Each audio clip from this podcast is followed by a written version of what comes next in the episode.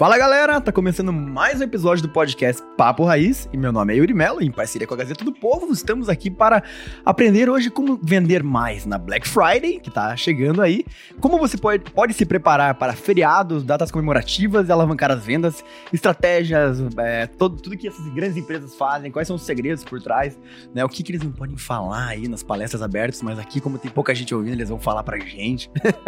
e para isso a gente tem o Rogério Nascimento, é publicitário, professor, especialista em tecnologias web e marketing empresarial, possui forte experiência no desenvolvimento de projetos para empresas de comunicação, varejo, e-commerce, tecnologia e startups. Seja bem-vindo, então, Rogério. Obrigado, Yuri. Obrigado, pessoal. Obrigado pelo convite. Estou muito feliz. Parabéns pela iniciativa. Acho que a gente precisa de mais é, iniciativas como essa, no Paraná principalmente. E agradeço muito. Espero que eu possa contribuir, né, nessa nossa conversa. Não, com certeza. Cara. E até o final do podcast, como ele, hoje ele ocupa uma cadeira de, de inovação, é de inovação no positivo? Digamos que é de inovação porque a gente lida muito com dados, né? Então, é, negócios digitais e rentabilização. Esse é o nome da, da cadeira? Exatamente. Negócio Caraca, velho. Você é diretor vai, ter, vai ter que explicar, né? Só é, pra explicar pode começar uma meia hora. Essas empresas grandes, elas sempre têm umas áreas muito específicas, assim, né? Pô, você sabe que o vice-presidente da Positivo veio aqui gravar um podcast com a gente e ofereceu um baita descontão, né, cara? Será que tem alguma Ele coisa falou que ia mandar o cara que ia oferecer mais Vamos trazer, vamos trazer um desconto especial pra Black Friday. Boa, boa. e também temos o Rafael Mendes, que é head de conteúdo na Receita Previsível e cofundador e CEO da RP Trader, que é a maior startup de prospecção e vendas B2B do Brasil. Seja bem-vindo, Rafa. Obrigado, queridão. Obrigado. Obrigado. Rostos conhecidos aqui, hein? Ali, ó, meu ex-aluno ali foi um bom aluno. Sabe que um aprendeu, bom... cara? Aprendeu, aí, ó, fez o negócio multiplicar quatro anos depois. Acho que ele tem um discurso meio estranho. Né? Ele falou que aprendeu. Você precisa fazer uma manutenção Ele falou que tinha uma técnica uma manutenção lá. Ele aprendeu há tempo atrás. Cara, a gente já gravou com os caras da Conquer aqui, né, com o Eder e tal, são parceiros nossos pros caras, moleques são monstros. O Eder já gravou acho que umas duas vezes com a gente, né? Tá na hora de voltar aqui, é. Ah, sim. Já gravou, gravou inclusive um, um presencialmente contando Quando ele foi vendido, né? É, quando venderam lá pro Flávio Augusto, ele contou só que foi presencial, não podia gravar e tal. Foi no nosso evento.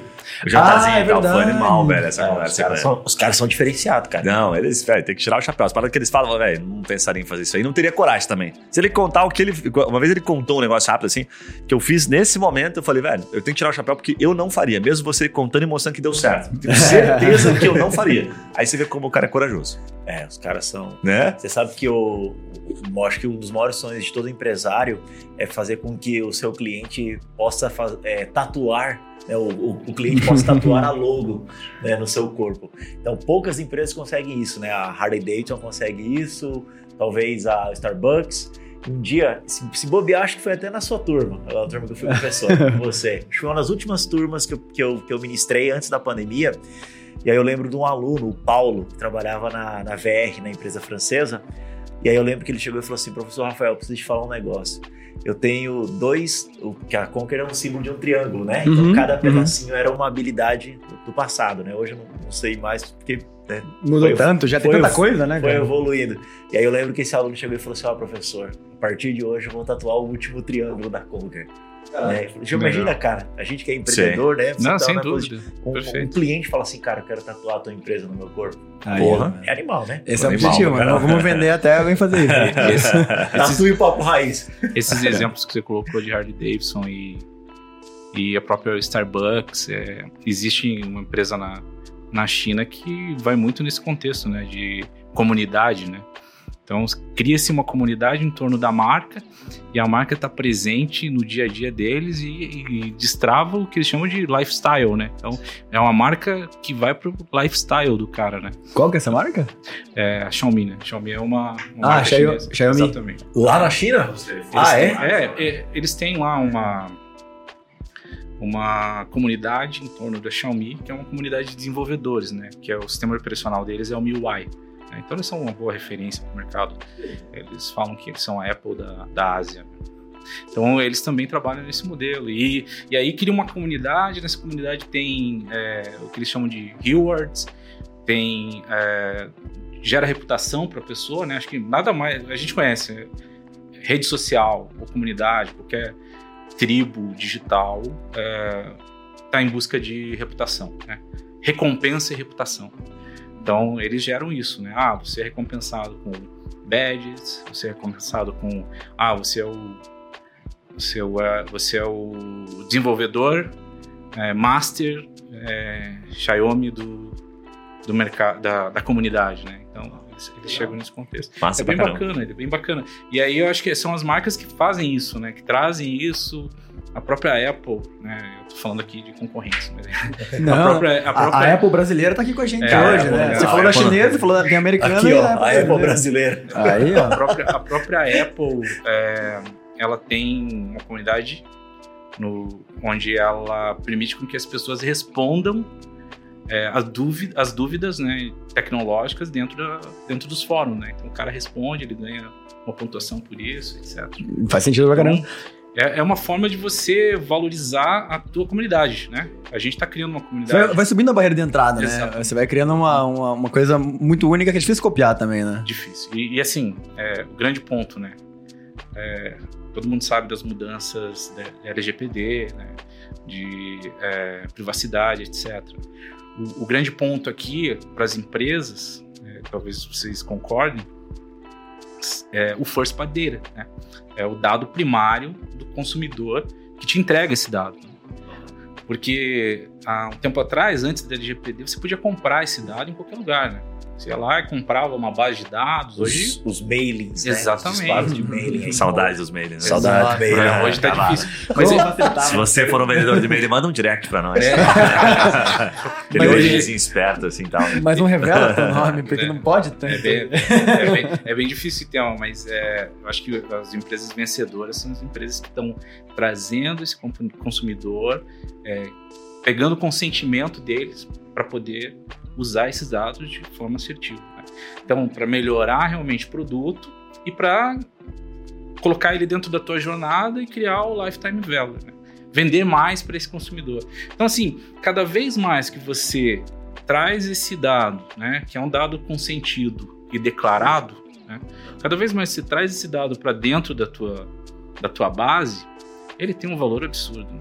Me parece que, do ponto de vista de cookies, né, a- o Google vai deixar de, de, pelo menos é o que vem alertando, em 2024 não vai permitir cookies de terceiro. né? Então, Caraca, sério? exatamente. É Ferrou, o que ele mano.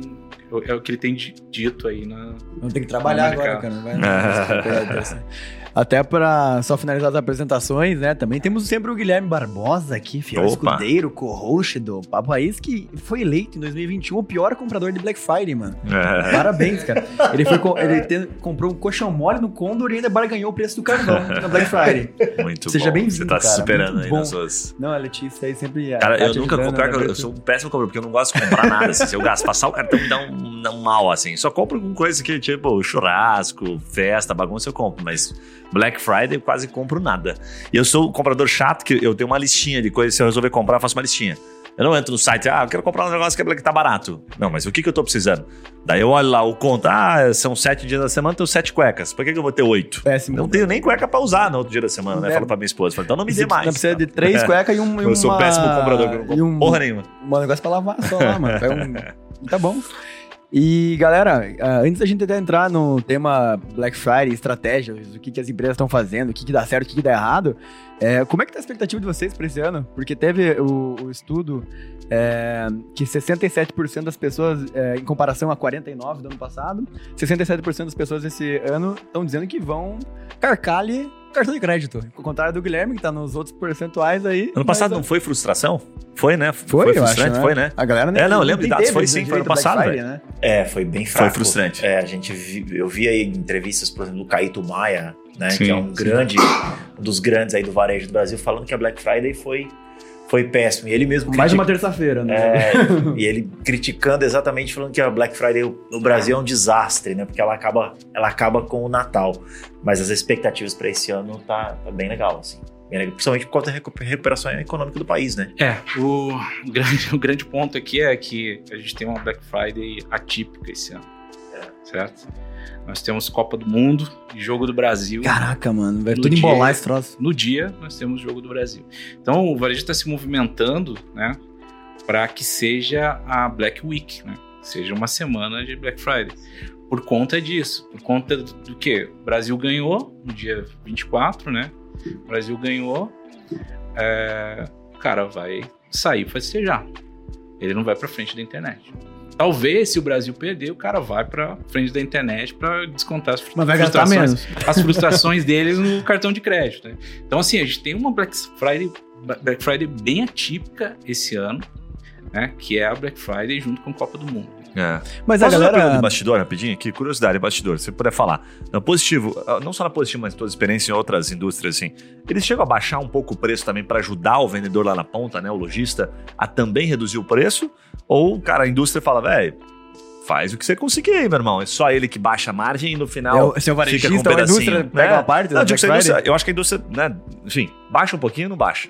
Não, Existe sim uma estratégia para baixar preço, porque Black Friday, o que, que o, o que o consumidor busca realmente são ofertas verdadeiras, né? Senão ah, agiria que nem a Black, Black Fraud, que eles chamam, né? Que é tudo pela metade do dobro, né? É, Funciona nessa- muito. É, funciona muito. Mas é, hoje é muito, muito é, verificado, né? Os- a- o mercado já olha para isso, para o tema de Black Fraud, etc. Então, Tem assim, alguns sites, inclusive, que monitoram, né? No precisa- Google monitora, não Exatamente. monitora? E você precisa realmente ter ofertas verdadeiras, porque é, é o, um dos- das maiores é, datas de compra do Brasil. Né? Superou já, se não me engano, já superou o Natal. Né? Caraca, Então, sério? É, é uma das maiores datas. O pessoal, assim, primeiro que é, o consumidor, nesse período de, de Black Friday, ele está capitalizado, porque ele ganha o 13 terceiro. Né?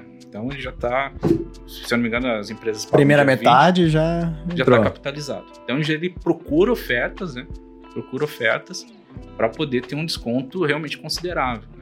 É diferente a Black Friday no Brasil dos Estados Unidos. Né? Em 2011 eu estava nos Estados Unidos e eu estava dentro do hotel, não fui participar da Black Friday, né? Mas em 2011 o varejo físico era muito forte, né? E eu acho que eles têm muito é, muito sortimento de produtos que, é, por exemplo, a versão do iPhone 1, iPhone 2, 3, 4, 5, 6, e eles conseguem ter um preços realmente agressivos naquele mercado. E aí o varejo físico tem tem histórias de que tem histórias não, eu presenciei, eu olhava na TV, a Fox estava transmitindo filas de madrugada no varejo físico, né, Black Friday. E aí o que, que acontece? É, é- essa história do, do- da Black Friday americana, ela é bem diferente do Brasil, né? São é, descontos altíssimos. Né? Mas assim, do ponto de vista, do ponto de vista financeiro, é, como é que vocês normalmente enxergam os resultados da Black Friday, assim? Porque é, desconto, se, se for real, né, a, a promoção, tá falando de desconto de 50%, f- é frouxo, né? A galera nem olha, olha da 50 para baixo, né? É, então, do ponto de vista financeiro, assim, o investimento que tem que ser feito pelas empresas versus o, o desconto que tem que ser dado versus, assim, toda a logística sendo concentrada em poucos, pouco tempo ali. Quanto da Black Friday, de fato, é um puta de um negócio ou quanto é, tipo, ok, é, do ponto de vista financeiro para as empresas? É, existe uma existe uma máxima em vendas de que quem não é visto não é lembrado, né? E, e aí, eu, inclusive é o título do meu livro. Espero que eu possa, Ah, eu possa lançar aqui com Opa. vocês. Já tá, já tá no... no... Tá pré-aprovado venda? agora pela pela mesma editora do Pai Rico, Pai Pobre. Sério, legal, cara, legal. que da hora. Parabéns, hora hein? que a gente lançar, eu Parabéns. trazer aqui para vocês. Bacana. Mas assim, né, pegando esse tópico, né, o quanto isso compensa para as empresas. Quem não é visto não é lembrado. né? A gente tem que é, fazer com que a frase mude de, de semântica, né? Seja visto e lembrado. Né? Por- mais que eu não tenha um número expressivo de vendas no meu negócio, na Black Friday especificamente, o simples fato de eu ter um ecossistema falando sobre aquilo o tempo inteiro e eu me posicionando a respeito daquilo, eu acabo surfando um pouquinho nessas possibilidades. Por exemplo, a gente sabe que a gente está vivendo a onda do podcast. Do Uhum. podcast. Ah, tem né? um monte de louco fazendo isso, E quanto mais podcast, melhor é para vocês. Porque o quê? É Você, trans, você repete a mensagem no subconsciente das pessoas. Então, quem não faz o podcast, tá o quê? Já tá para trás. Quem não faz a Black Friday está para trás. Eu acho que o grande diferencial, e aí citando o tópico que você falou sobre lucratividade, né, eu acho que a- o grande diferencial de quem pode ser visto e principalmente lembrado Lembra da minha aula na Conquer? Robert Cialdini, somos propensos e influenciados por marcas ou pessoas que sentimos admiração, atração, cooperam conosco e nos elogiam. Afinidade. Como é que eu faço para gerar essa afinidade na Black Friday? Primeiro, com informações íntegras. Então, se eu vou dar 50% de desconto, eu realmente tenho que cumprir com esse 50% de desconto. Por isso que uma das primeiras dicas que eu sempre trago quando falo sobre Black Friday, né, ou sobre vendas online é, cara, tenha convicção que você tem um estoque suficiente para comercializar esse produto ou serviço com esse preço aí que você está oferecendo. O cara tem, tem, que ter, tem que ter tem, comprado bem esse produto, tem né? Essa, tem que dar. Tem essa convicção. E o, é questão do planejamento. Né? Planejamento. Planejamento. Ter esse desconto e tentar trazer uma oferta real. Né? Claro. E assim, tentar aprender a imagem positiva. Acho que isso é o grande ponto. Então, só, só finalizando esse ponto dos milhões, assim, né? Acho que você deve ter alguns números aí extraordinários em relação à expectativa do mercado, em relação ao Black Friday esse ano, mas eu acho que a grande dica que eu posso trazer né, no início aqui do podcast, como especialista em vendas, é para o empreendedor, desde o do empreendedor ter uma lojinha de bairro até o grande empreendedor, é faça. Porque se o seu concorrente está fazendo, né, o capitalismo não aceita desaforo, faça. Porém, entretanto, todavia, seja criativo. Não, exatamente. Acho Seja é um criativo. Bom, esse é um, é um bom ponto, né? Porque nem todo empreendedor, nem toda empresa tem um caminhão de dinheiro para investir, né? Nesses canais. E aí tem que ser realmente criativo para tentar criar coisas novas. Eu acho que uns dois Black Fridays para trás, uma empresa acabou fazendo uma, um box surpresa que você comprava, pagava, sei lá, é, se não me engano, 100, 150 reais e tinha possibilidade de ganhar produtos até 500, né? Tipo, é surpresa. Você pagou lá, hum. vai receber na tua casa. Poderia ser uma meia também. Pode ser qualquer coisa. Legal. É criativo. Hum. Eu acho que esse ponto de, de ser criativo na Black Friday é importantíssimo, né? Tentar é, criar coisas novas, porque não é só investimento que vai fazer a diferença. Mas essa questão do, do volume versus lucratividade, quando você fala até de eletrônico, não sei, é, me parece até a, as pesquisas assim normalmente apontam, né, que eletrônico, eletrodoméstico, esse tipo de coisa, a galera espera o ano inteiro para Black Friday, né, cara? É, o segundo maior vendido, se não me engano, é, é eletrônicos, né, computadores, smartphones, etc. Primeiro é, é confecção, roupas, etc. Então, eu acho que o, é, para tecnologia o Black Friday já faz parte da história, né? A tecnologia está inserida, e principalmente no Brasil, né? E sim, vende bastante, vende. É, é o período que, principalmente o online da Positivo, é o que mais vende, né? Cara, eu gosto de um hackzinho que, que acho que ajuda bastante pro empreendedor, às vezes que tá, pô, eu quero entrar na Black, mas minha margem é apertada. Se o cara, vou falar real, o cara não tá ganhando nada, ou tá sobrando muito pouco, o cara ainda tem que baixar mais ainda.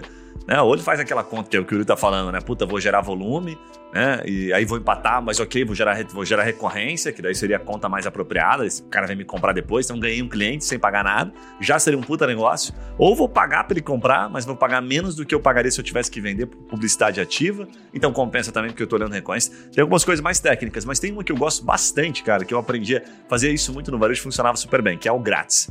O grátis nunca, puta, nunca perde a sua força, né? É, eu teve uma época que eu negligenciei um pouquinho, falando, não, cara, esse negócio de grátis aí não funciona, o pessoal não dá valor e tal. Aí eu comecei a estudar um pouquinho sobre isso, fui ver algumas, algumas é, literaturas que falavam um pouco sobre isso, cara, e você se espanta com a, a, efetividade do grátis, né? Que é muito parecido com a degustação e tal, né? Então, puto, o cara ganhar alguma coisa ali, e eu lembro da, da, conta, uma época que a gente fez, né? Que era assim, puta, ao invés de eu dar 50% de desconto pro cara, porque 50% era direto na grana, então de 50, porra, 25, eu dava algo para ele que a percepção era de 30, 40, que o preço já estava com uma margem melhor.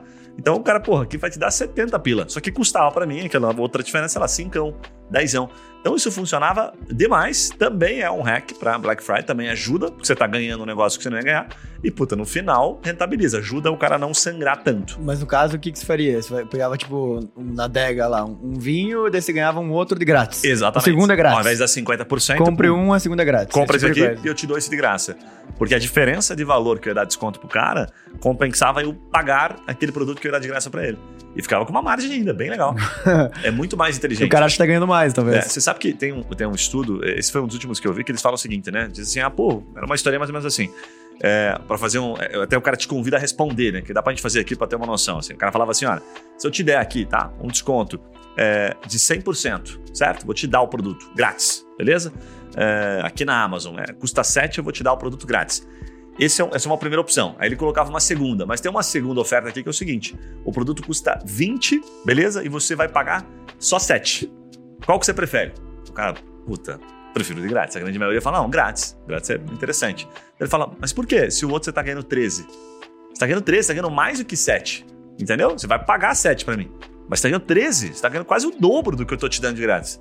Mas o grátis, ele é foda. Ele é muito poderoso. Então, cara, não sai de moda grátis. Acho que é uma estratégia também de Black Friday que a gente pouco utiliza. Aqui a gente utiliza bastante. Grátis, mas tem empresa que dá só de grátis, sem ter que comprar nada? Porque daí, daí, é um bom né, negócio, né? Melhor frete é... grátis é importante. Black, não, Black Friday, frete grátis é importantíssimo. Legal pra caramba. Legal é. pra caramba. Você sabe que esse ponto do grátis, e aí alguns, alguns empreendedores que, que estão escutando você falar, podem estar tá, tá pensando assim, ah, é, é fácil ele falar porque trabalhou com grandes marcas ou uma positivo, né? Eu, se eu colocar algo grátis, o meu cliente pode achar que é picaretagem.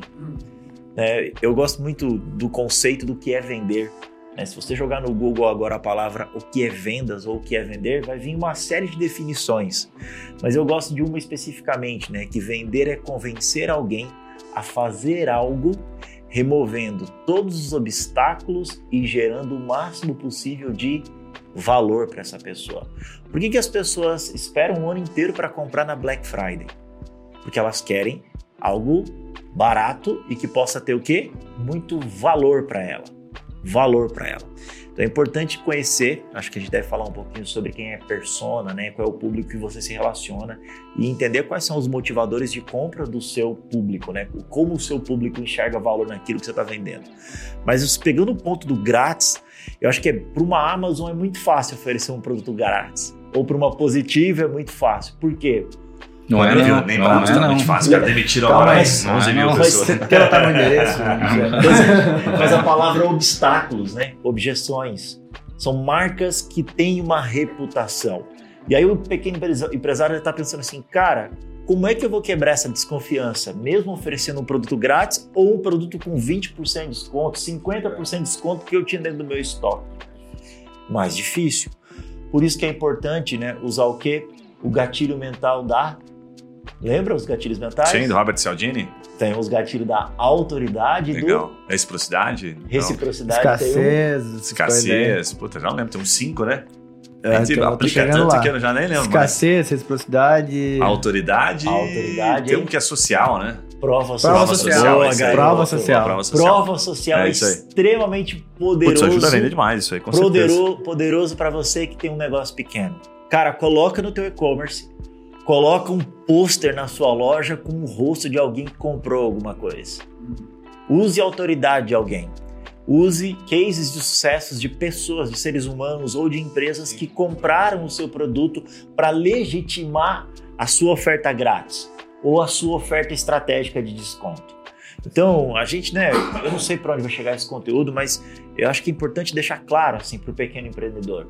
Se o grande faz, é possível você fazer também só seja inteligente. Faz sentido. Pior que a gente negligencia muito essa parada de você colocar os comentários do cliente, né? E aí você tem um negócio que é interessante, assim, eu tinha um sócio na época lá, tinha 20 e poucos anos, ele falava, se o Grace está fazendo, cara, assim, a chance de você copiar ele dar certo é maior do que você achar que você é esperto, mais esperto que ele, que já está anos no mercado, sabe? E, e, fazer por conta, né? É igual você pegar assim, pô, pra onde é positivo tá caminhando? Cara, eles não são bobo, né? Ninguém fica daquele tamanho à toa. Então tenta colar um pouquinho nos caras, entendeu? E pega essa onda. Até porque tinha, aí isso vem até um pouco de, de, de livros, né? Que a gente acaba aprendendo um pouquinho isso, que fala, pô, se o mercado tá caminhando para cá, vai ser muito difícil você remar contra o mercado. Ah, não, vou fazer um computador agora, que depois o Rogério pode falar pra gente que, puta, é completamente diferente do que a Positivo tá fazendo. Cara, você tem certeza? Só que você tem a força que a Positivo tem, que ainda assim é difícil, porque ela deve né, tá de encontro ali com olhando um pouquinho do que a Apple tá fazendo, a Microsoft, a Dell, enfim. Não tem que fazer sozinho, né? Tem um monte de concorrente dando tom no mercado. E aí a gente vai, às vezes, fala: não, cara, eu vou inovar, vou fazer uma parada completamente diferente. Não seja bobo, não precisa inovar. Tem um monte de, né, de, de, de exemplos prontos aí pra gente poder replicar. Mas é que empreendedor gosta de sofrer, mano. A gente gosta de, de falar, descobrir e bater na cabeça. Ali, é, uma, é uma, uma, uma, máxima, e assim, é meio clichê, mas é uma máxima que tem no mercado e em qualquer coisa, né? Eu sou músico também, né? E aí, às vezes, eu invento de ficar tocando lá com meus amigos e começo a, a querer ser um pouco mais desenvolto, né? performar um pouco melhor. Os caras falam assim, para, menos é mais. A música vai ficar bonita com menos. Então, talvez é, olhar para esse contexto, que nunca perde né, é, o valor, né? Menos é mais. Sempre olhar. É, repetiu o que funcionou, né? Muito Exato. bom. Não, faz sentido. Legal pra O que, que caramba. vocês, cara, essa- essas ações, eu não, não sei se lá fora vocês vão ter mais referência pra, pra dar, mas aqui no Brasil parece que a Black Friday, depois veio o Black Week, daí o Black Month, daí vai virou, agora outubro já é meio black também, né, setembro já tá meio escurinho, daqui a pouco o ano inteiro tá blackout aí, a gente não tá o ano inteiro em 50%. Quanto isso ajuda ou, ou- ou atrapalha a Black Friday em si? Não, eu acho que assim, é, a- o mercado é diferente, né? E o varejo tem que encontrar oportunidade para vender, né? Então, eu acho que o tradicional, que é o que vê do, do mercado americano, é Black Friday, Cyber Monday, né? É, em ocasiões como essa de Copa do Mundo, é, Black Week faz sentido, né? E as pessoas tentam se, e as empresas também tentam se antecipar, né? Para tentar é, naquela correria da Black Friday ter mais espaço. Porque quando você está dentro da Black Friday, você tem que pensar que tem um monte de gente investindo nos mesmos canais que você está investindo. Então, assim, como é que você se diferencia nesses canais? né? Talvez fazendo é, estratégias como a própria, é, se não me engano, o Shopee, que faz o 11-11, né? Eles vendem lá uma data específica do 11-11, acho que na China é o dia dos namorados, né? Se eu não me engano. É, é uma data específica que eles vendem bastante, né? Então, tentar se diferenciar. No caso desses caras são grandes, mas o pequeno tenta se diferenciar, talvez antecipando um pouco o Black Friday para ganhar um pouco mais de, de alcance, né? Porque quando você entra no meio do Black Friday, você pensa que a palavra-chave do Google está mais cara. Você pensa que cobertura das palavras principais do teu negócio está mais cara. Tem concorrente comprando palavras é, tanto de categoria quanto de marca, né? Porque se você não tem uma marca registrada, você consegue comprar uma, uma, uma palavra-chave de um concorrente. Então, é, é, um- é uma briga muito grande ali naquele período do Black Friday, né? Eu acho que é, esse movimento que você comentou talvez seja justamente para tentar alcançar esses caras e não ter que brigar ali naquele mar vermelho da Black Friday. Não, faz sentido. E o que, que vocês veem que são os principais erros das empresas que estão querendo se aproveitar da Black Friday, assim? Tem, tem gente que acaba, sei lá, é, investindo errado, ou que acaba fazendo promoções que não funcionam, ou vendendo pela metade do dobro, enfim. Que, quais são os principais erros de alguém que quer é, se crescer dentro da Black Friday? Eu acho que para quem, quem, quem tá 100% no online, eu acho que um dos grandes, o primeiro erro, e é um erro básico, é você utilizar uma plataforma que não vai sustentar para você no momento da Black Friday, pelo o alto tráfego que você vai ter. né? Então isso é importantíssimo, cara, porque aí você prepara toda a sua estratégia. E eu, eu cheguei e trabalhei seis meses em agência de marketing, foi o suficiente para nunca mais querer trabalhar. Aí, É, Então, temos, temos uma coisa que une todos nós aqui, então, que é a frustração com a agência de marketing. Eu sou muito produtivo, Estamos então a galera juntos mega nessa. criativa. Eu lembro, cara, que assim, clientes deixavam para rodar a campanha dele em última hora e o servidor às vezes caía, esse tipo de coisa. Então, assim, você prepara todo o seu caminhão de dinheiro e algo básico, né? Você tem estrutura suficiente para o volume de tráfego que você vai ter. Acho que esse é o primeiro item. Acho que o segundo item, vocês falaram muito sobre lucro aqui. Cara, é você, você ter o teu markup muito bem desenhado. Ter a sua precificação muito bem desenhada. Porque não faz sentido nenhum você entrar no Black Friday, entrar no Black Friday querendo ganhar dinheiro e saindo de lá quebrado, saindo devedor. Né? Então é importante você ter um estudo financeiro bem detalhado daquilo que você vai lançar. Então utilize a- o teu time de teu time contábil, fiscal aí para te apoiar. Esse é um dos, dos grandes erros. E aí eu vou passar para o Rogério, mas eu acho que o Rogério, não sei se o Rogério consegue é, é, acha que também é real. Eu acho que para mim o terceiro erro e o principal de todos, o Rogério falou sobre custo de palavra-chave. Cara, ah, tudo quando se pensa no capitalismo tem um item chamado reputação. Se você deixa para fazer a sua campanha né, de tráfego pago ou, a sua campanha para trazer pessoas para a última semana e a sua né, matriz de visibilidade e autoridade a sua visibilidade é muito baixa. Você acha que você vai fazer diferença em uma semana? Então é importantíssimo, né? A palavra da moda esquenta Black Friday. Utilizar esse multiverso de canais, cara, para aumentar a sua visibilidade. Então, três erros clássicos para mim. Primeiro, cara, infraestrutura, muito básico, mas tem gente que toma tombo nisso daí.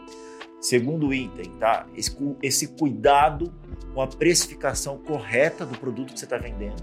Sim, um dos itens fundamentais é preço. É preço, é atrativo. Porém, não dá para sair devedor, né? Depois de lançar o produto. E o terceiro item, na minha opinião, que é fundamental é visibilidade, cara. Você tem que trabalhar a tua reputação antes sabe? Não só com tráfego pago. E aí, empreendedor, as câmeras estão aqui, não tenham vergonha, tá? Apareçam na câmera. Utilizem né, esses recursos aqui para aumentar a sua reputação.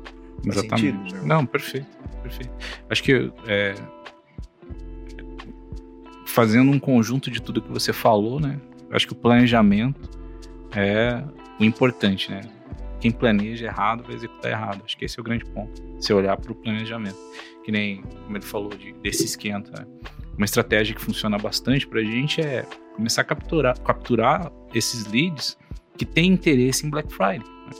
Ou seja, a Positivo hoje tem vários touch points que falam com os consumidores, né? Que são desde redes sociais até os próprios sites de, e as lojas, etc.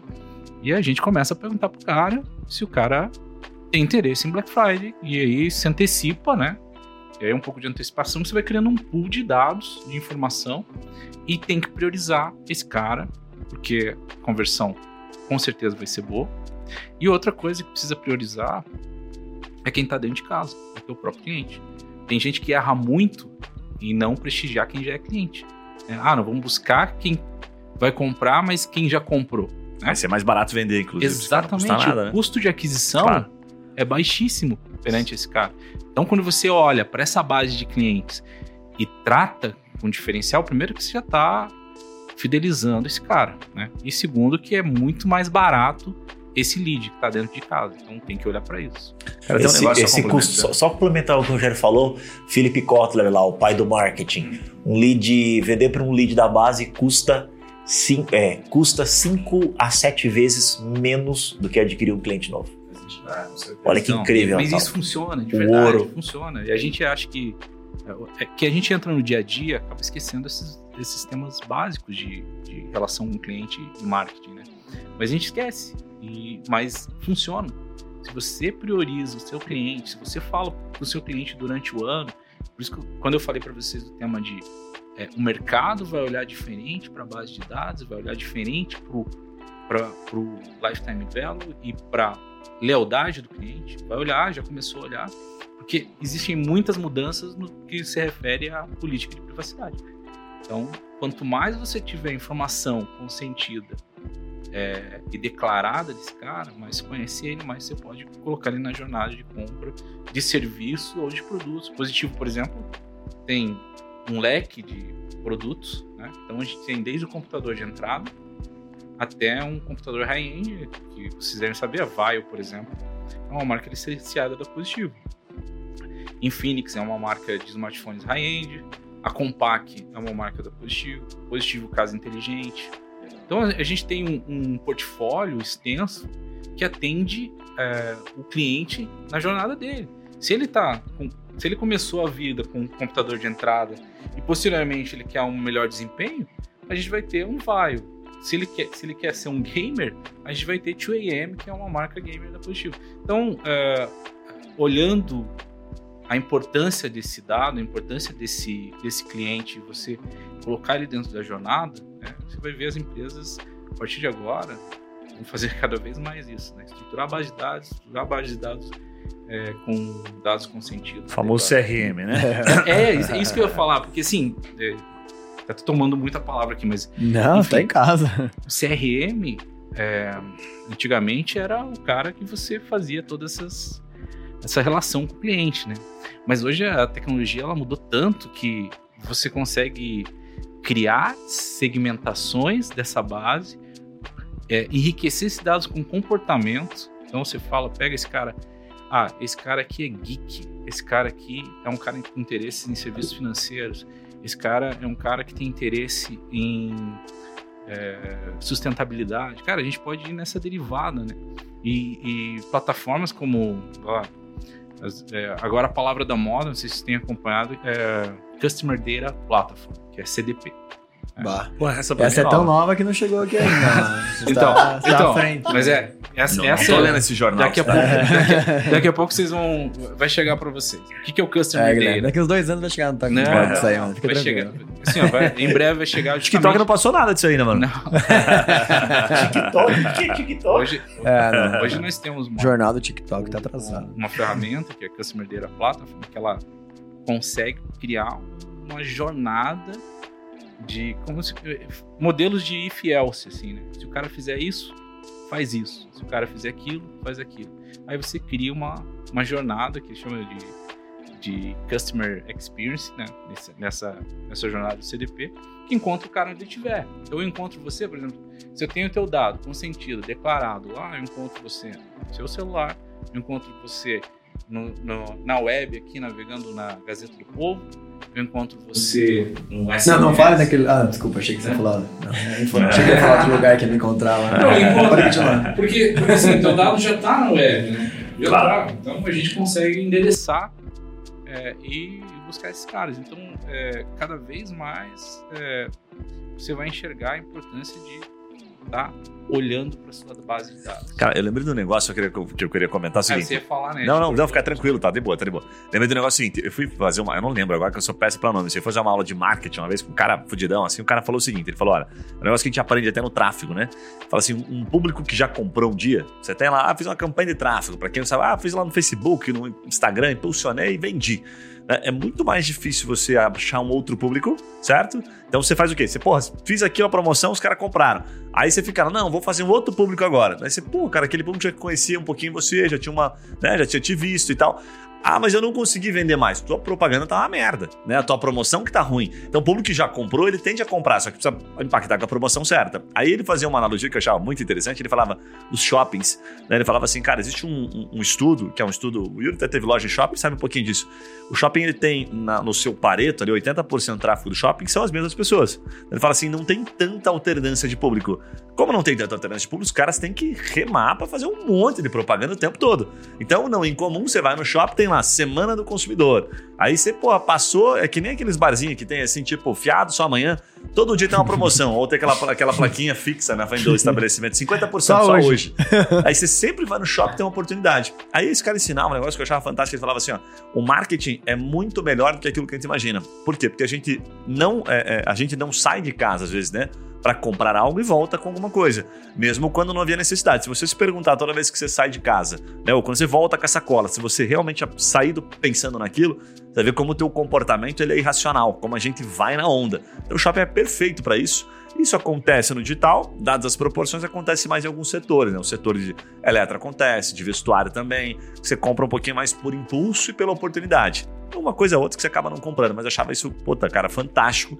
E o shopping é uma baita de uma referência. Não, animal, cara. Na verdade, uma das coisas que eu mais queria perguntar é sobre a RP, porque assim, vocês são a maior startup de prospecção de venda B2B, né? Então, ou seja, vender para empresas, né? É, o que que normalmente, cara, são os principais... é, os principais erros que você tem que corrigir para com a galera que chega para trabalhar contigo, ou seja, o que, que são os principais é, pontos que o empresário normal ele tá fazendo errado na empresa dele que tá deixando dele vender mais normalmente. Uau, incrível Por onde pergunta. começar? É, Cara, ô Rafa, só fazer um adendo rápido aqui. Tem na, na pauta aqui, antes de você responder. Vocês receberam agora um aporte recente, um milhão, e abriram umas 90 vagas de trabalho, é isso? Estão é, a contratando? gente tá com 90 vagas Pô, cara. abertas. 90 vagas abertas? parabéns, hein, velho. Parabéns. É difícil Quanto- preencher quanto essas vagas. Tem tanto vendedor ruim aqui. Calma aí, que você quanto tá paga? É que é, é que é tudo em home office, né? Então eu consigo. O cara tem um. Ah, o cara tem uma, Os caras do internet. Raiz aqui estão atrasados já há uns meses, não estão pagando o nada. Boa, legal. Mas vocês é fazem a prospecção para outras empresas, terceirizam a parte comercial, né? Para outras velho. empresas, Bom, é. depois você conta um pouquinho. A gente é responsável por isso. Mas, cara, que pergunta incrível. Vou encaixar com isso aqui e sentir vontade de contribuir. Porque o meu, eu amo o público PME, né? É o público que eu, que eu, que eu convivo muito, né? Inclusive eu escrevo para a Gazeta do Povo, lá no Gas Conecta, então a galera procure lá, Rafael o Clube Mendes, PME, né? Lá no, no Clube PME, do Legal. na coluna Gas Conecta. Só eu vou dar um último e eu já respondo sua pergunta, tá? Cara, o último hack que eu, que eu vejo que é algo é, gravíssimo e é bobo, que quando as empresas vão anunciar os seus produtos ou serviços na Black Friday, algo básico. Cara, vocês falaram sobre shopping. Por que, que a casquinha do McDonald's está na entrada do shopping? Para as pessoas, porque é dois reais. O E as pessoal pessoas entra. vão entrar e elas vão ficar o quê? Trafegando dentro do shopping. Certo? Minha opinião, qual é o grande erro do, lo- do lojista físico? Tá? É ele utilizar um, banner ou uma imagem lá assim, toda loja com Black Friday. Cara, use um banner assim, ó. Toda seção de sapatos em Black Friday com 50%.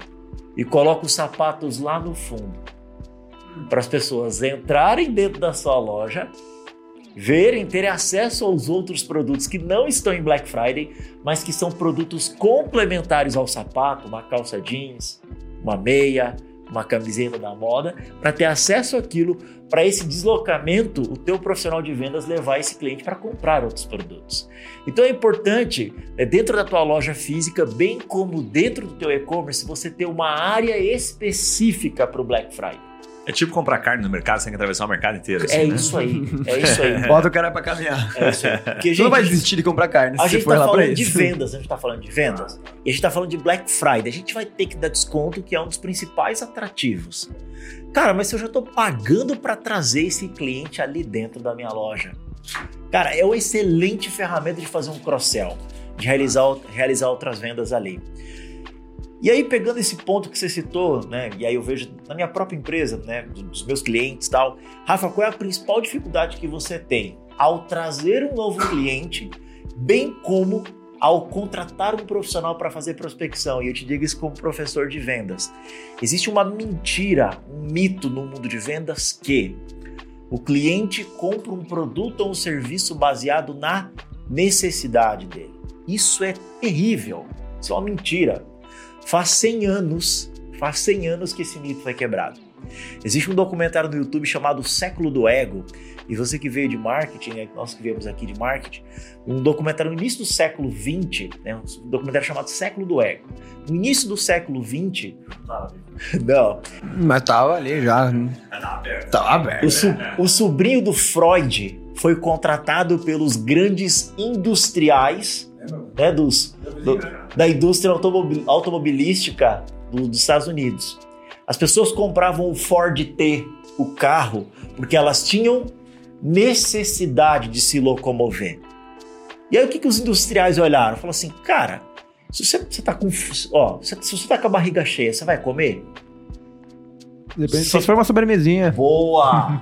se for uma sobremesinha, se vo- quem tá com fome, come. Quem não tá com fome, não come. Então, há mais de uma década, esse sobrinho do, Henry né, do Freud, cara, que é o pai da publicidade e propaganda, entendeu o quê? Que quem tem, quem tem necessidade atendida não compra.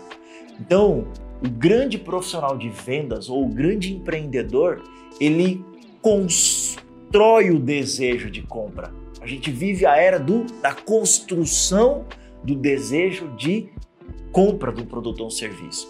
Então é importante, né? A gente fala muito sobre branding sex, né? O sex branding. É importantíssimo eu construir na mente ou no subconsciente do meu cliente esse desejo de compra. Por exemplo, estou no restaurante, acabei de almoçar e estou indo para o caixa pagar. E de repente, o que, que tem ali no caixa? Uma cestinha com um bombom, com um chocolate bonito, uma embalagem bonita. Ou um- um- uma geladeira de um sorvete bonito, com uma fotografia gostosa. Cara, você não tem necessidade de comer. Mas você está sendo induzido no seu cérebro a consumir aquilo. Então, o grande erro, o erro clássico de todo empreendedor que eu tenho contato, ou de todo profissional amador de vendas que eu conheço, é, é acreditar, é se apaixonar demais pelo produto dele. Pronto. É se apaixonar demais por aquilo que ele está vendendo. Cara, se apaixone pela sua estratégia de construção de desejo de compra.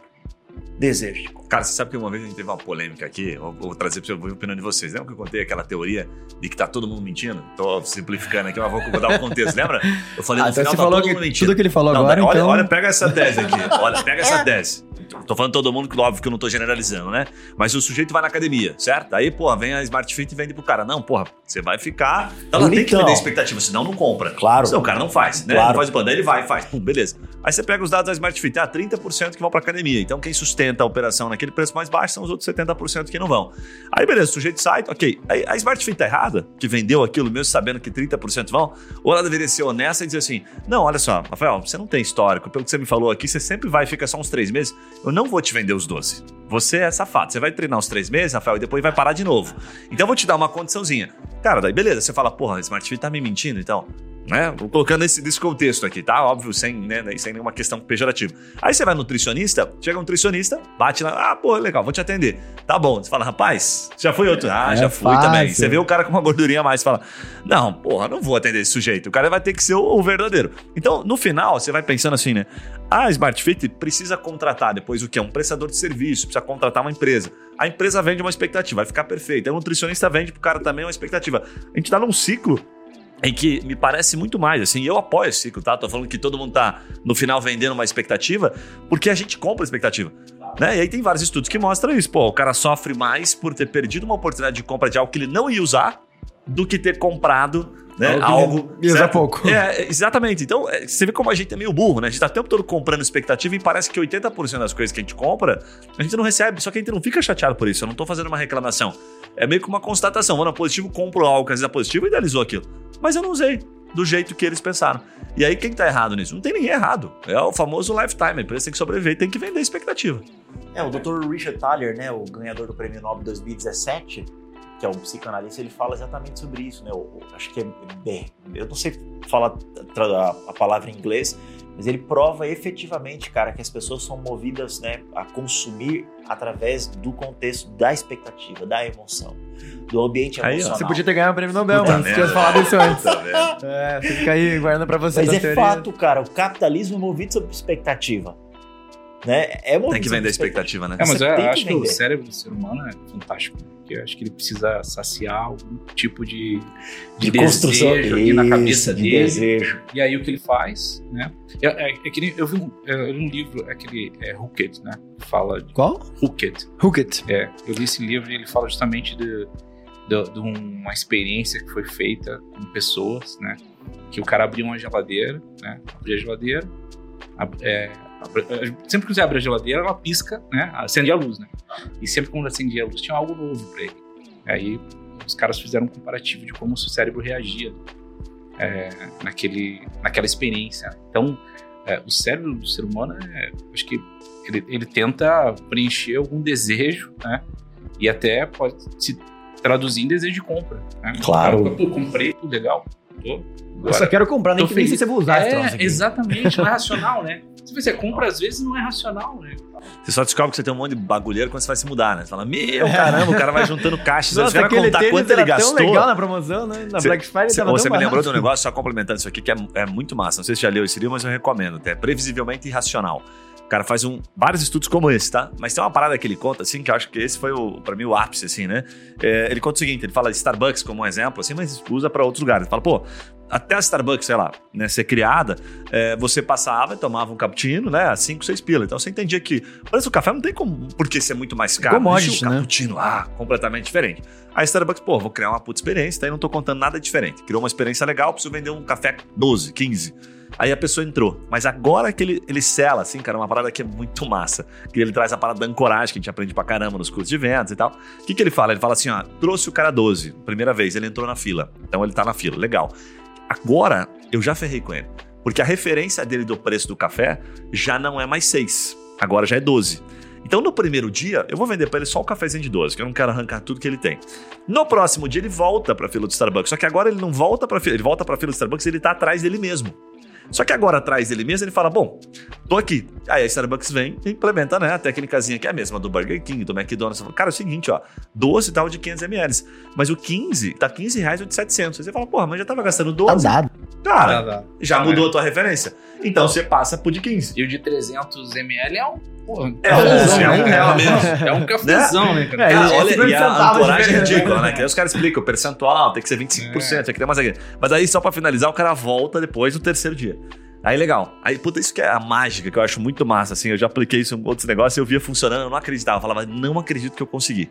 Não acredito que eu consegui. Depois eu conto essa. Mas assim, ó, daí pra finalizar o, teu cliente Starbucks. tá vendo, então, esse cliente É, é. não tem problema. o Mas era surreal, Ai- velho. ainda tá no prazo, Cara, né? olha Já o que tá aconteceu. prescrito já esse Aí o direito? cara voltou, agora ele é o terceiro da fila.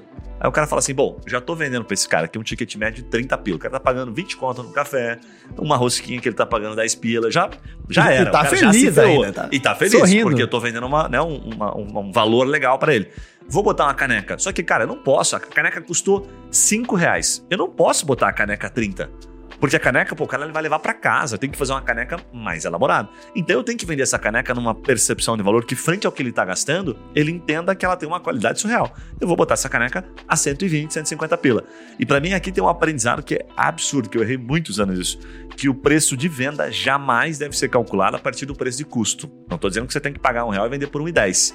Mas ele deve ser calculado a partir da perspectiva que você consegue criar de valor. Se eu conseguir vender esse produto a 50 reais e custou um real, qual o problema? Né? As, as indústrias farmacêuticas fazem isso com a gente há Nenhum, anos pô. aí, a gente continua Nenhum. comprando. Não, os computadores aí, cara, normalmente essa margem é maior. Qu- Quais são as grandes inovações que a Positivo que vocês têm feito lá? E como é que vocês estão olhando essa questão de no- novas verticais? Porque de um ano- uns anos pra cá, a Positivo abriu um leque grande, né, cara? E, é, quem olhe- chega- conhecia Positivo de 10 anos atrás, acho que nem tem noção do que que é Positivo hoje em dia, né? O senhor teve telefone celular já? Tem. Tem, tem, né? Tem, Como né? É verdade, Tem, é tem. verdade, é verdade. O, ahn, a gente começou a olhar é, o mercado diversificado né, e consolidou isso em 2017, quando a gente mudou o nome da Positivo para Positivo Tecnologia. Foi um, um plano estratégico justamente para mostrar para o mercado que a Positivo está indo muito além de vendas de computadores. E aí, quando você olha, a gente tem um mercado de IoT, né, que é um mercado de casa inteligente, lâmpada inteligente, é, robô aspirador, né, que hoje faz um sucesso danado. é, faz um sucesso tá vendendo Positivo lançou isso? Lançou um robô aspirador. Depois entrem lá no site. Ah, você é louco, não vou entrar não. Minha mulher quer comprar um É, negócio aí. Eu que eu tinha também tava vendo não, isso não, aí. nem vou comprar não. E aí? o que, que Se aconteceu, eu tinha um né, negócio cara? que você não precisa, Mas entendeu? é Você legal ter. O meu sócio falava, você compra um produto, é, Cara, você é arruma um legal. problema que você não tinha. Ele falava, as indústrias são perfeitas Mas de na arrumar Black problemas que você Friday não tinha. vale a pena. É isso que você. E aí, e aí, quando eu falei para vocês lá, positivo, a gente trabalha com divers- diversificação e apostou também em licenciamento, né? Por exemplo, a Vaio. A Vaio é uma marca japonesa, todo mundo conhece, né? E é a positivo que faz, a- faz esse produto no Brasil. né? Então, a Compaq, por exemplo, a gente também tá, faz parte do nosso portfólio. É, agora vem um, um smartphone high-end, que é Infinix, que é muito bom. Recomendo para vocês entrem no site Phoenix. Infinix, www.infinix.com.br, meuinfinix.com.br, é, que é um celular high-end. Então, como eu, como eu falei anteriormente, a Positivo tem um portfólio que atende vários segmentos, né? Segmento tanto segmento de entrada como um segmento mais high-end, É, gamer também. Nós temos nós temos é, Anker, que é uma marca que é best-seller na Amazon americana, né, que vocês devem conhecer, que é- são periféricos, fone, Não, a Anchor é bem famosa. powerbank, Sim. etc. Tu- tudo isso faz compor, compõe o nosso portfólio. Então, a, a gente sempre está olhando para diversificação e para oportunidade de hardware. Né? O Positivo é o grande fabricante de hardware no Brasil. Então, eu- a gente gostaria... Ô, Jair, deixa eu até falar- fazer uma pergunta pra você. A gente não vê mais de bastidores, mas a gente adora falar sobre isso, né? Que são as cagadas, né? Você lembra de cagadas do positivo que você possa compartilhar, assim? Porque a gente, pô, Essa- a positivo de deve tanta testar coisa pra caramba, aberta, entendeu? né? Os caras têm vertical. A gente olhando assim, parece que a gente, puta, os caras são muito fora. Qualquer coisa que os caras botam a mão, sai ouro, né? Tipo, os caras fazem dinheiro. E não é bem assim nos bastidores, né? Você sabe percentualmente, assim, números de- erros e quantos produtos a Positivo tem que lançar? Lança 10 pra acertar Não, um, dois? não. Como é que é isso, é velho? tudo, tudo feito com análise estratégica, né? Então, a gente não... É, assim, o aprendizado, né? de- uma empresa de mais de 30 anos de, de idade aprende com, com, com, com o Mas mercado. porrada. É, exatamente, mas é tudo. é, tem uma análise estratégica né, por trás. Tem sempre um, um plano de negócio que olha toda a derivada. Então, é, a gente procura errar menos, né? Mas acontece. Eu, eu não lembro nenhum que eu possa citar assim, mas é, hoje a gente tem uma estrutura que olha muito para ser mais assertivo no futuro. O planejamento, acho que é a- o pilar e, e sustenta tudo que a Positivo faz sempre olhando bem, estudando bem o mercado. Isso eu posso dizer para vocês que a gente trabalha incansavelmente olhando no detalhe dos produtos. E, né? e a parte de canais de, de vendas, é, ah, se for olhar a parte de computadores, pelo menos a visão que eu tinha assim da Positivo é, Tecnologia era, cara, é computador para educação, é computador assim, é de, de entrada. Sempre fala, pô, Positivo é o computador que é democrático, todo mundo consegue, com um pouquinho de, de, de esforço e organização financeira, ter um positivo. Mas de um tempo pra cá vocês diversificaram um monte, né? Vocês foram muito para outros nichos, né? Por que aconteceu isso? Qual foi a estratégia? É, como eu disse, é, novos mercados, né? corporativo, governo, é, o varejo, que é o que representa a grande parte do nosso faturamento. Canal online é importante para a gente, né? A gente tem trabalhado muito canal online. É, eu acho que, olhando sim no contexto geral, esses são os principais, né? que sustentam realmente o positivo. Agora a gente entrou no nicho de meios de pagamentos, né? que fazemos maquininhas adquirentes, enfim, é, uma das avenidas de crescimento da Positivo. É, e eu acho que, assim, de mercado é varejo corporativo, governo, é, meios de pagamento, né, adquirentes, etc. Acho que basicamente são esses os mercados, né? Talvez não fuja Paretão aí, né? disso. Massa pra Não, mas é, é muito louco isso, porque é, não é comum uma empresa de tecnologia, é, de hardware principalmente, brasileira, é, conseguir se manter relevante e crescendo frente a marcas tão fortes, né, cara? Sim, nós temos um pensamento challenge. Então, o positivo é challenge, porque uma empresa brasileira, né, ter a posição que a Positivo tem, que construiu é, em todos esses anos e lutando com os grandes players do mercado, ainda estando consolidados no mercado, é muito difícil. É muito difícil. Então, assim, o Positivo acaba sendo um orgulho para quem trabalha lá e para muita gente que enxerga de fora o, o quanto a gente é desaf- desafiador nesse mercado. Quem que é a persona da, da Positivo Tecnologia?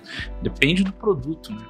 Depende Mas vamos dizer assim, mais como o computador. Ah, computador é computador de entrada, jovem, é, entre 18 e 24 anos, mais ou menos, é, estudante, né? Então, depende do produto, tem, tem, tem uma persona. Tem uma persona para o computador de entrada, tem uma persona para o smartphone, tem uma persona para, por exemplo, o cara de, de casa inteligente, ele é mais high-tech, ele é mais geek, né?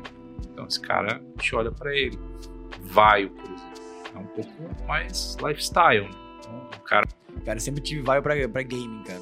É, Eu tinha um Vaio de 23 polegadas, que era o maior trambolho que eu tinha que carregar, mas é pra jogo não tinha como bater. Quando a placa de vídeo. É, nossa, nem sei, cara. Isso, era, isso eu tô falando de 10 anos atrás. O cara tava lembrando aqui o episódio que a gente gravou com. Pior que faz uns 10 anos que eu não, já troquei. A gente gravou o episódio com o Norberto, né? Com o vice-presidente é, da Positiva. Ele conta um pouco mais da história. Então, pra quem pô, ficou mais interessado, de fato, a empresa é fantástica. E ele também, sensacional. Eu não, foi um dos. Deve estar próximo do número 40, 50. Não achei com facilidade, que tem bastante episódio. Mas dá uma procurada, vale muito a pena ouvir. Ele entrega alguns dados, fala da, da Positiva indo pra Argentina, que ele foi. Cara, tem muita história animal da Positiva. É, a Positivo, sim, a história começou com computadores, como se falou, computadores para educação. né? E aí entrou no varejo, foi crescendo, e aí foi para outros mercados, foi para Argentina, é, e aí entrou no mercado de smartphones e tablets, né? e aí foi crescendo, foi ganhando corpo, e, e hoje realmente é consolidado como uma empresa de tecnologia. Né? Você lembra lá atrás era Positivo Informática, né? Hoje nós somos Positivo Tecnologia. E pra onde que tá olhando hoje? Vocês querem continuar focando em licenciamento, em outras verticais? O que, que pode esperar da positivo nos próximos anos? Diversificação, acho que essa é a palavra, né? Eu tenho trazido isso aqui desde o, desde o começo do podcast, né? Acho que essa é a palavra. A gente está olhando oportunidades de hardware. Então, sempre analisando esses mercados. Agora a gente lançou o positivo é, RAS, né? Que é Hardware as a Service, que é educação de equipamentos. Então, Ca- cada Locação de equipamento pra pra pessoa física ou pra, pra empresa. Pra empresa. Startups e Exatamente. empresas que vendem Ah, Sim, não, no não precisa comprar É daí uma- computador? Você, fica, você aluga o Você PC? aluga, você aluga. Aí, ó, mano. Legal isso aí. Vocês que invadiram a casa aqui, daí é culpa problema com eles. Aí. É, que é- levaram uns 20 computadores aqui da, do escritório. É, entrar nesse São, são, são Sim, áreas de negócio assim que eu não consigo entrar muito no detalhe, porque cada um tem seu. Exatamente, tem seu líder de negócio, né? Tem Sim. seu diretor, né? É que você é no- dados, né? É, no contexto geral, assim, é, eu transito com todos, então a gente consegue é, trazer para vocês o máximo possível de informação, mas é, Positivo é uma empresa de capital aberto, então todos os dados mais detalhados você consegue ver no nosso portal da RI também. Massa pra caramba. Deixa eu lançar uma pergunta. Eu queria lançar uma pergunta pro Rafa. Você vai fazer alguma pergunta pra ele? Sim, Queria fazer- aham. Na verdade, eu queria. A, não, ia fazer uma pergunta, ia fazer a pergunta. Opa, então vamos ver. que Eu tenho uma aqui Cara, na, porque na assim, é, a gente vende pra empresa, aqui na, na Turmind, na minha empresa, na minha startup também a gente vende pra empresa. É, quais são as principais dicas que você dá pra empresa que quer melhorar, que quer sair do- da média e, faz- e se tornar assim, uma empresa que tem uma estrutura de vendas, principalmente B2B, de altíssimo nível? Por onde você começaria para uma empresa? O que, que ele tem que mudar internamente? O que, que é o- a- talvez a rotina, o dia a dia que ele tem que ser expert para acelerar as vendas? Perguntinha também fácil, né? Assim, não tem, É, né? eu poderia dizer assim, ó, né? eu poderia dizer, contrate a RP Trader que eu vou ajudá-los, né? Mas O, o cara assim tentou contratar, mas daqui uns meses, como é que eu faço para acelerar hoje? vamos lá, vou, vou- vou ensinar. Bom, primeiro que é, eu não estou aqui só como RP Trader, né? Como CEO da RP Trader, que é a minha startup de prospecção B2B. Estou aqui também como head de conteúdo da Receita Previsível. Receita Previsível é uma metodologia de vendas que foi criada no Vale do Silício por um americano chamado Aaron Ross em 2003, lá na Salesforce.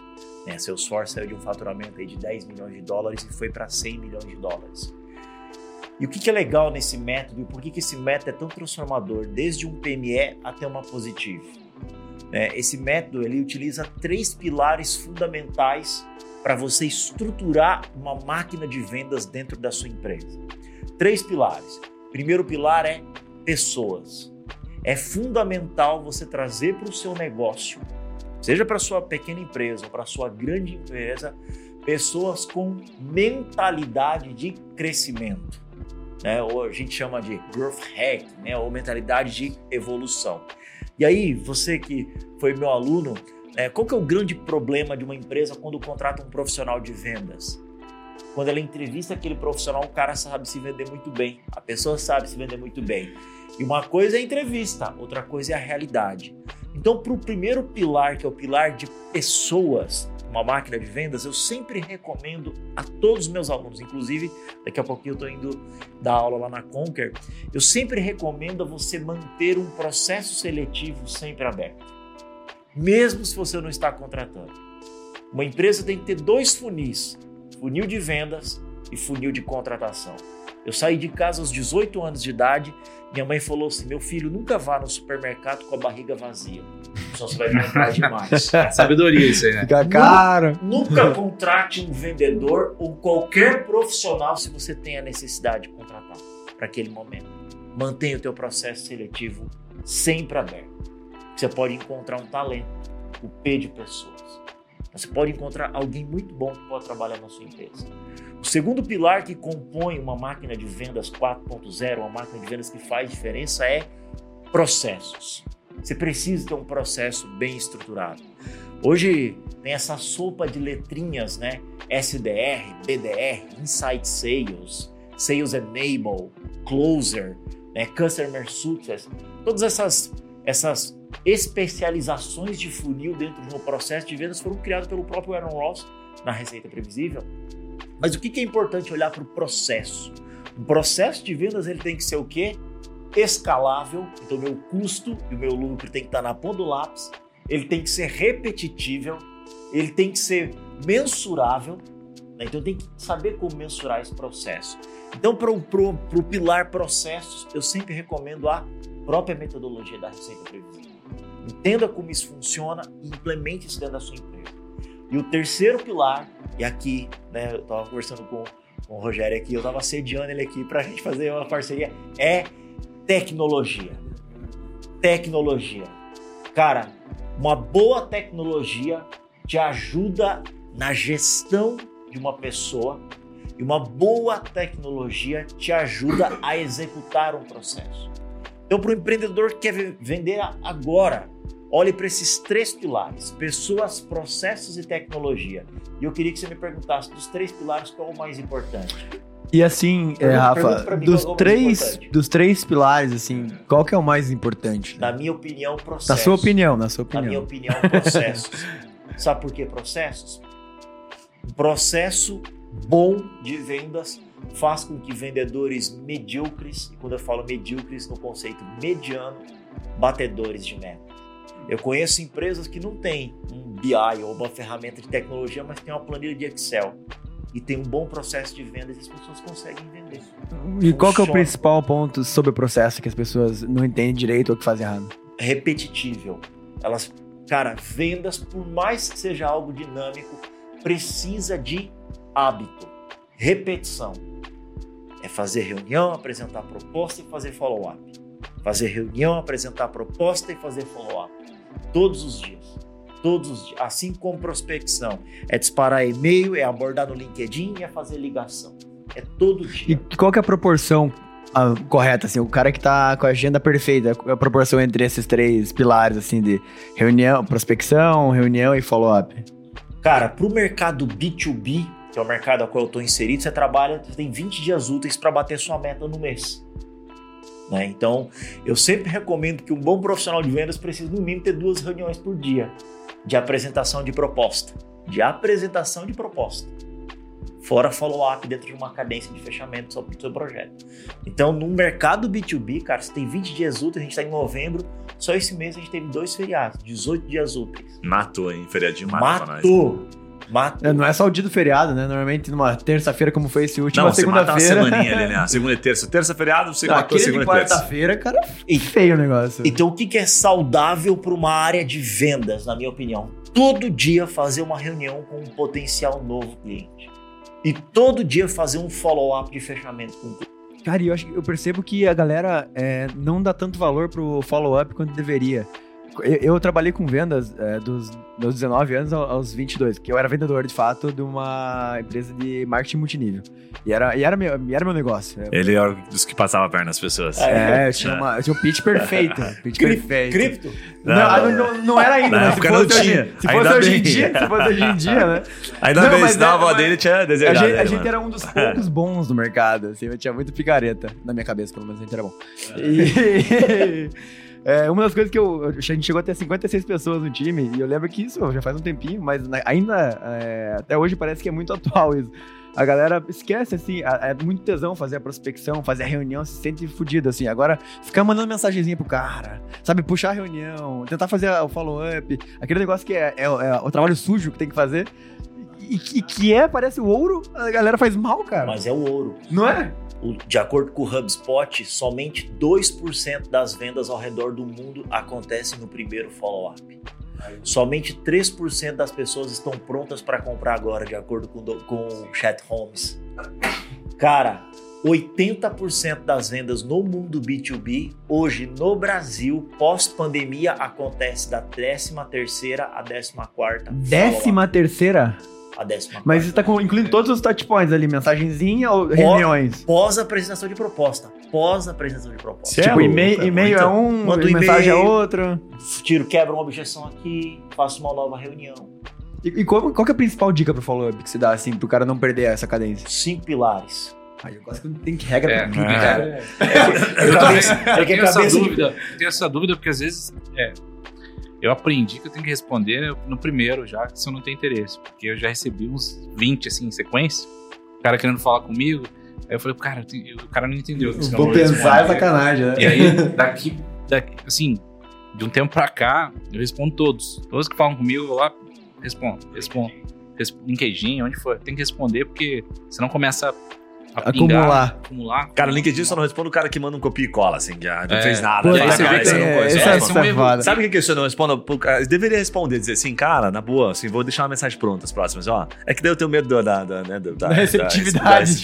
Assim, pô, o cara, não, o cara nem viu, por exemplo, não falou nada, cara. Um negócio nada a ver, assim. Eu falo, cara, tá mandando em massa. Cara, tá então você tá contemplado, errado, né? vai cair alguns. Ah, eu não respondo, eu não vou perder Ah, mas, é- mas também tem que ter esse cuidado no detalhe consumidor. Porque assim, às vezes eu recebo uma mensagem lá com o meu nome errado. entendeu? O cara me chamando de Rodrigo. né? Ô, Rodrigo? Nossa. E aí, cara, eu faço questão de responder ele com um nome errado também. Se o cara, se o cara se é chama. boa. Fala, Cleiton. Se o cara se chama Diego, eu chamo ele de Thiago, né? Porque, cara, o mínimo que ele tem que fazer. Se a cara percebe, eu gostei, né, cara? É- Também ia ficar uma conversa de louco daí, né? uma- Mas, mas é verdade, cara. E, e aí o cara já se liga, pô, o cara tá me chamando disso, né? Aí ele olha, putz, eu chamei o cara com o nome errado. Porque assim, tem que tomar cuidado com isso, né? Justamente Vou pra. aplicar essa. Não, não. E, é, quais são as cinco pontos que você falou? Cinco pontos de cadência. Como cobrar seu cliente sem ser chato. Primeiro, primeiro item para você ter uma cadência de sucesso para você não ser chato. Número de tentativas de contato. Então, se eu trouxe um dado de mercado para vocês, de acordo com o HubSpot, vendas B2B é de 13 a 14. Então, meu fluxo de cadência vai ter 14 follow-ups, por exemplo. Cada negócio tem as suas. Quanto menos complexidade, menos follow-up. Mais complexidade, mais E follow-up. deu o tempo médio de fechamento dessas 13 e 14? Depende, depende do, da complexidade. Por exemplo, um, um computador da Positivo, mais simples. O software que o Rogério está capitaneando, possivelmente um tempo mais Que daí é uma, uma venda B2B. levei um ano pra Venda, com- etc. venda complexa mais follow-up. Venda simples. O que pode caracterizar uma venda complexa? Acima de mil dólares. Venda simples, abaixo de mil dólares. Tá? 5 mil reais mesmo. Isso Essa é a aí. conversão é Isso aí essa. já começa a, a ficar mais complexo. Então, primeiro item, para cobrar seu cliente sem ser chato, tentativa de contato. Tá? Então, trouxe aqui 80% dos, dos negócios fecham entre 13 a 14 follow-ups. Primeiro pilar. Segundo pilar, de cobrar o seu cliente sem ser chato. Cara, se eu sei que tem 14 follow-ups, cara, é o diabo na terra você fazer 14 follow-ups por telefone. O cara já vai bloquear o seu número. Então, para cada tentativa de contato, você usa um dispositivo: telefone, WhatsApp, SMS, e-mail, por exemplo. Nos Estados Unidos, SMS funciona muito bem, no Brasil, não. Tá? Então, você utiliza o mundo multicanais dentro de cada um dos follow-ups. Beleza? Segundo pilar. Terceiro pilar, a gente chama de espaçamento. Espaçamento. Então, vou ligar para o Rogério, apresentei a proposta, vou ligar para o Rogério na segunda-feira. Rogério não, não me atendeu ou falou, cara, até agora não dei uma resposta. Qual que vai ser a minha próxima tentativa de contato? Qual que vai ser meu próximo espaçamento? Sexta-feira ou segunda-feira da próxima semana. O CRM pode te ajudar a trabalhar com esses espaçamentos dentro de- cada tentativa de contato. Tem alguma recomendação geral de espaçamento? Depende, novamente, da complexidade da venda. Por exemplo, software, você vai trabalhar, sei lá, talvez mensal ou quinzenal. ERP é mensal, por exemplo, com uma venda complexa. Marketing digital, eu conheço amigos que trabalham com 15 dias né, de espaçamento. Quarto pilar de um fluxo de cadência para cobrar seu cliente sem ser chato: duração. Então, primeiro, tentativa de contato. Segundo, dispositivos. Terceiro, espaçamento. E último, duração. Por exemplo, lá na RP Trader, o fluxo de cadência do meu time de vendas para vender a minha terceirização é de três meses. Tá? Em três meses eu tenho sim ou não do meu cliente. Qual que é a pior palavra em vendas? Vou pensar. O talvez.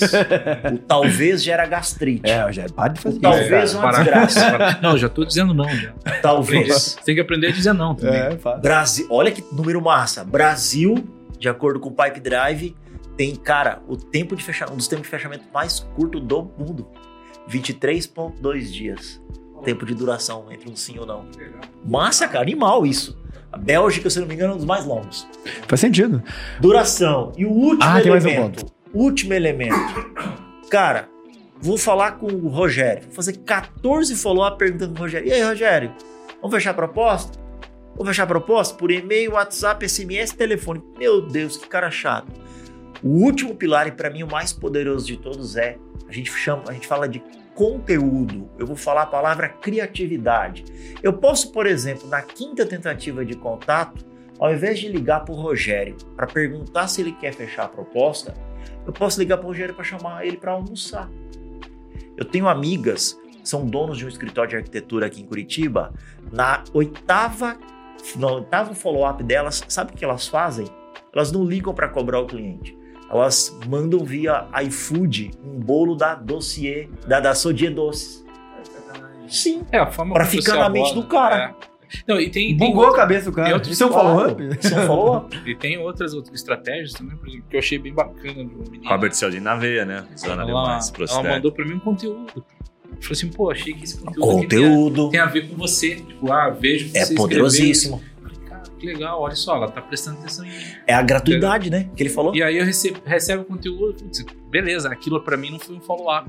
Mas, pô, já deixou ali. a- Mas tá no radar. já Voltou tá ali pro no radar, né? Exatamente. Muito bom. E aí, ó, aquele meio saco, né? Que você fala, puta, eu tenho que responder essa cara. Não, tipo, você vai educado. valor mesmo. Tipo, o cara pode até não responder na hora, mas depois ele fala, cara, foi muito babaca ele ter respondido. Não, vou É. responder, vou responder. Acaba dois dias o cara responde. Moçada, podia ficar aqui o resto do dia inteiro, mas a gente tem horário aí, tem que respeitar o horário de vocês, especialmente. Então, obrigado aí pela, pelas aulas. Eu vou deixar, passar uma palavra para vocês deixarem uma mensagem final para aquele empresário que tá aqui ainda no dia 16 de novembro, ainda não pensou na estratégia de Black Friday dele. O que, que dá para esse cara fazer de última hora? O que, que vocês diriam que ele poderiam, poderia tirar uma, um coelho da cartola aí para aproveitar esse, esse evento que é um dos principais momentos de venda no- do ano, né? E também, por, por gentileza, deixem o. Como as pessoas podem entrar em contato com vocês, qual a melhor forma de conhecer um pouco mais do trabalho de vocês. Não, vou falar. Agradecer vocês aí pelo espaço, obrigado mesmo, muito legal o papo aqui. Contribui muito para o conhecimento, porque a gente acaba sendo lifelong learning, sempre aprendendo um pouco mais, né? E o que eu posso dizer agora, no dia 16, para o empreendedor que está querendo é, entrar para Black Friday? Cara, foca no que você tem dentro de casa, né? Foca na tua base, porque agora em cima da hora vai ser isso, foca na tua base, porque é, Black Friday é uma loucura. Até esqueci de colocar um ponto, né? Existe um site. A Black, a Black Friday no mercado americano é tão louco que existe um site que registra mortes e feridos durante a Black Friday, que é The death, deathblackfriday.com. Nossa! né? Então, assim, leve muito a sério a Black Friday, porque as pessoas levam a sério a Black Friday. Então, leve muito a sério. E tente é, extrair o máximo possível que você tem dentro de casa. Vá para os canais que você domina, né? Não vai querer inventar agora em cima da hora. Vai em canais que você já tem é, capilaridade, alcance e conhece, né? Não vai inventar de fazer canal novo agora em cima da, não, da hora. Acho que é isso. E qual é a melhor forma das pessoas se conectarem contigo? É, LinkedIn, é, Rogério Nascimento. Procura lá Rogério Nascimento Positivo, deve aparecer. É, acho que é. Pode falar comigo através de lá. Hum, Perfeito, cara. Obrigado, viu? Mas, obrigado. Rafa. Cara, ele foi. Ele roubou minha ideia também. Usa a base nesse momento, porque faltam poucos dias, então use a sua base e utilize, é, utilize a base, como o Rogério citou, para vender, mas utilize a base também para conquistar novos clientes, então. Crie um programa de, de indicação. Tá? Então, assim, vou, vou pegar a ideia do Rogério e vou só complementar. Utilize um programa de indicação em cima da sua própria base, tá bom? E para encontrar a minha pessoa no LinkedIn, Rafael Mendes RP Trader, e no Instagram, rafamendes.sales, arroba rafamendes.sales. LinkedIn, Rafael Mendes RP Trader. Muito bom, Obrigado, Sala. pessoal. Obrigado prazer, pela Rogério. aula. Prazer, Gui, recados paroquiais, paroquiais finais aí pra galera? Cara, sensacional podcast. Só convidar você que nos acompanha aqui pra né, dar aquele likezinho, seguir a gente se você não tá seguindo, tá dando aquela bobeira. E não esquece que a gente tá presente lá no YouTube, no canal da Gazeta também, nos cortes extras lá da Gazeta. Agora tem cortes saindo tudo quanto é lugar, tem TikTok, tem LinkedIn. Cara, não tem como não nos Temos achar. mais picotado Aliás, impossível. É, você botou no Pa- Papo Raiz no Google, cara, assim, aparece. Estamos fazendo bem o trabalho de SEO, aparece todos os nossos canais lá. Então, Deezer, é, na época, cara, onde você imaginar, aparece. Pô, quero saber onde que eu encontro vocês. Bota Papo Raiz no Google, você vai ver um monte de coisa, tá bem fácil de enxergar lá, tá? É isso. Muito bom, galera. E pra você que tá ouvindo, então, deixa de compartilhar esse episódio. É um episódio novo toda semana, no melhor estilo Papo Raiz. Valeu!